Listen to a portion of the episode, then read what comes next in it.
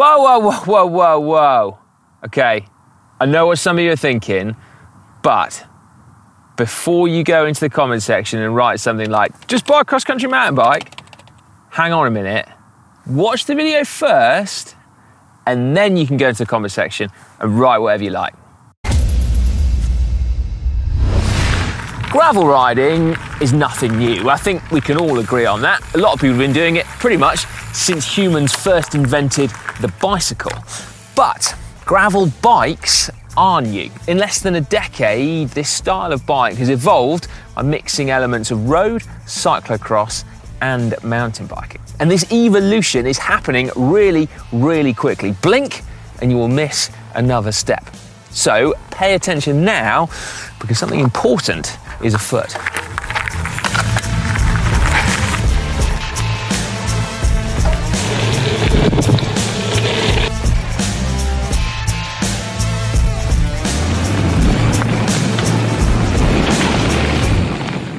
RockShox, SRAM, and Zipp, all part of the same group of companies, have just launched a whole load of products, all under the same heading Explore. Except there's no vowels in it, because, uh, hey, who needs vowels? It's 2021. We've got suspension fork, we've got a dropper seat post, we've got gravel specific wheels with increased compliance and stability, and we've also got new one by specific gravel gear ratios in there. Now, I appreciate at this point, some of you might be thinking, well, there's nothing new here. Gravel suspension forks have been around for a while. Smaller diameter dropper seat posts that you can fit into gravel bikes, again, have been around for a while. Zipp themselves have been focusing on compliance for their most recent NSW and Firecrest wheel sets. And SRAM had gravel specific gear ratios right back when Force One by was launched, what, eight years ago? But in addition to the individual products coming from brands with big reputations like RockShox and Zipp, what also gives this the potential to be something of a game changer is that it gives us consumers the ability to easily spec exactly what type of gravel bike, from racy to rowdy, that we want to ride, but also bike brands too. And so actually you could end up finding more of them available to buy on complete bikes, just like this Canyon Grizl, in fact, which comes with these suspension forks. Now it's Grizl that does have a vowel, it's got an I, but um, arguably not enough. Um, must be just a gravel thing, I guess. Yeah. Uh, anyway, in this video, I'm going to give you an overview of the range, dive into some of the tech details, and also try and work out just what these products can do to the gravel riding experience. Experience, but with lots of vowels.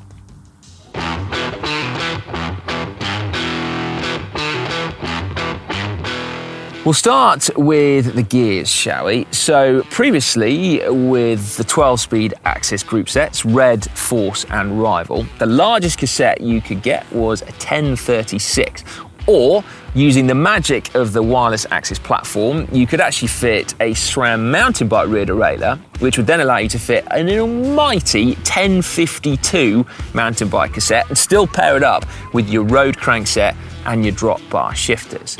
Now, that is very cool, but there was still something of a hole for people like me that didn't quite need the full range of 1052, but were after something just a little more than 1036. Sorry, you say fussy people. No, not fussy. It's just gear ratios are important, right? Anyway, now we have got a 1044 option available at both force and rival levels. The rear derailleurs are also different as well, though. So, although this says red on it, on the back there is a small explore graphic to denote that this is different from standard. So it's got a longer cage. The grass here isn't standard. That's something I added in yesterday. It's also got a longer knuckle so that it can better tackle these larger cassettes. And whereas your standard Axis rear mech is both compatible with one by and two by, this one is one by only.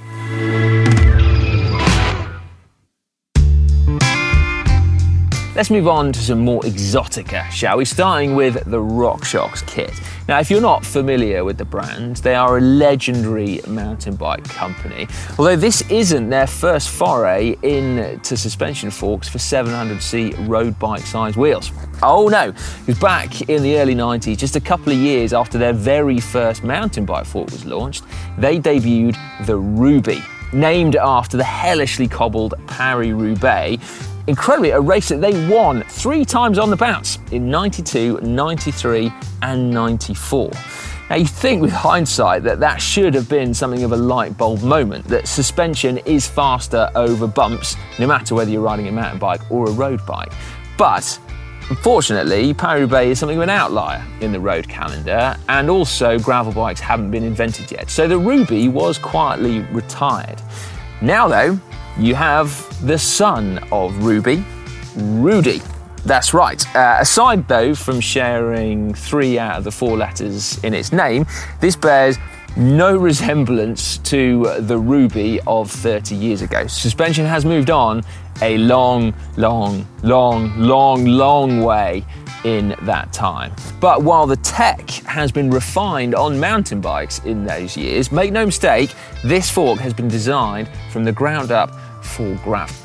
What does that mean exactly? Well, it's got less travel for a start, down to 30 millimeters as standard, although there is a 40 millimeter option.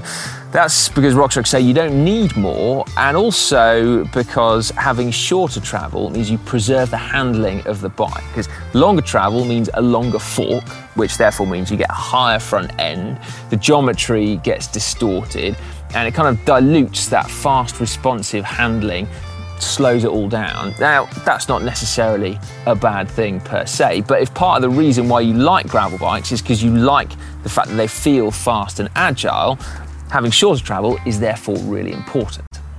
If you've only got 30 millimeters of suspension travel to play with, how do you make the most of it?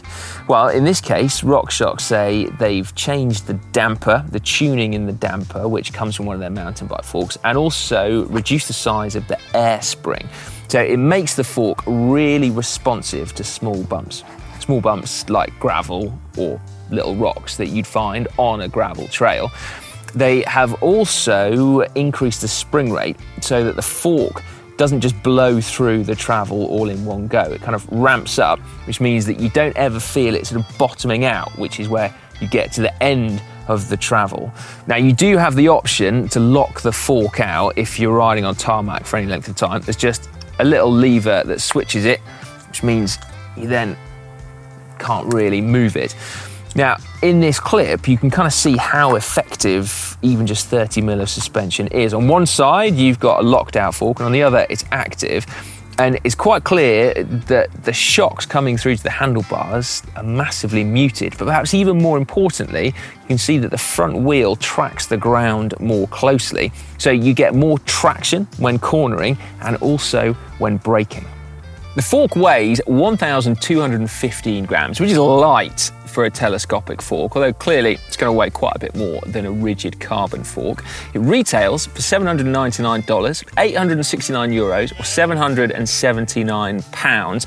What's going to be interesting though is to see how much bike brands spec complete bikes with these forks. Because if this Canyon is an example, then it doesn't seem to be retailing for very much more than the rigid version. Now, one final point to mention I really like this. You can fit full-length mudguards or fenders to the suspension forks. And actually RockShox have got their own mini fender as well, which I think is a nice touch.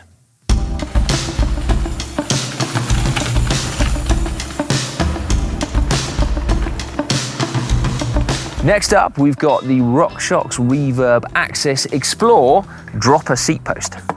Oh yes. Now the Reverb has been kind of like the gold standard of mountain bike suspension posts for ages. It was first introduced back in 2010. It's been revised a lot over the years, including getting in on that wireless axis treatment to declutter your bike. So there's your battery there. It's the same as the ones that fit in the rear derailleur, and the motor is back there as well. Now, this isn't, though, just a shrunk down mountain bike seat post. Those have an air spring and an oil damper. This does away with the oil damper and it's just got an air spring there. So it saves a little bit of weight.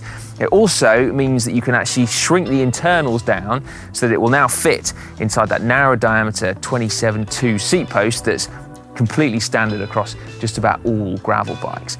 Now, the added bonus of that air spring is it also gives you a little bit of mini suspension. So when the post is fully extended like this, it's completely locked out. It provides a, a totally rigid pedaling platform. But when you depress the post, either a fraction or through all of its 75 or 50 millimeters of travel, depending on which post option you've got, then you'll get a little bit of suspension there. Not like your fork, but it's noticeable and it's also tunable as well because you can alter the air pressure inside to tailor how much travel you get. To activate the post, I've got mine set up so that it works when I press both my shift levers at the same time. So that opens the post and then using my body weight, I can drop it to any point in its travel. As I said, I've got 75 but there is also a 50 millimeter travel option as well. To get the post to return, you simply unweight it and then press the buttons as well. Now, important to note, you don't need a wireless drivetrain to be able to run a Reverb Access seat post. You could just have a remote shifter on the bars with a little transmission box, and that'll work absolutely fine as well. Now, you might be wondering whether or not, with that battery and the motor to the rear of the post, whether you can fit a saddlebag I certainly was. SRAM said that yes, that's absolutely fine. The one thing you've got to watch out though is that you don't get any wear on your shaft because uh, if you've got a worn shaft, that might void your warranty. By dropping your seat, it means that you can lower your centre of gravity when riding more technical terrain. And yes, even 50 millimetres makes a difference because you can lower your hips and really move the bike around underneath you. Price for the Reverb Access is 600 euros, $600 or 500 pounds. And if you don't have Access shifters, then you will need to buy the control separately as well. Weight, just like the suspension forks, it's going to add a little bit compared to the rigid version. But again, like the suspension forks, it's significantly lighter than a mountain bike equivalent, about 560 grams for this post. Lastly, and perhaps most intriguingly, we've got these, the Zipp 101 Explore wheel set. If you've been paying attention to Zipp's wheel releases over the last year or so, you'll know there's been a lot of talk about increased compliance and how absorbing vibrations from the road at the wheel can effectively help you go faster and save you, the rider, watts. A lot of the inspiration from that increased compliance on their road wheels came from when they developed their 3Zero Moto mountain bike wheels. And if you want to see that inspiration taken to the next level, then have a look at these. Effectively, the gravel version of the mountain bike wheel set, taking compliance on another step and also adding in what's called ankle compliance, which is where the rim can effectively pivot around the spoke.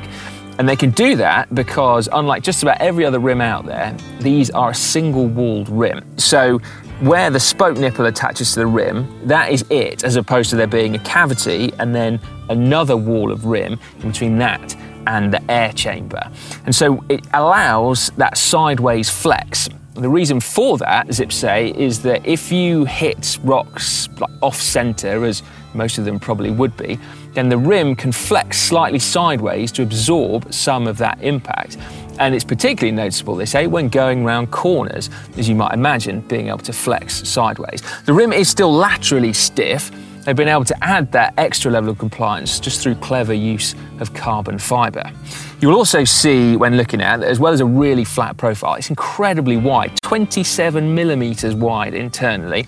They've got hookless sidewalls, and despite battering through rock gardens, as you see in this video, I've been able to put just 30 psi in these 40 millimeter wide Zipp tyres. The price for these wheels are $1,800, 1,840 euros, 1,645 pounds. Weight is a shade over 1600 grams, and they also, as well as coming in this standard 700C diameter, also come in a smaller 650B diameter.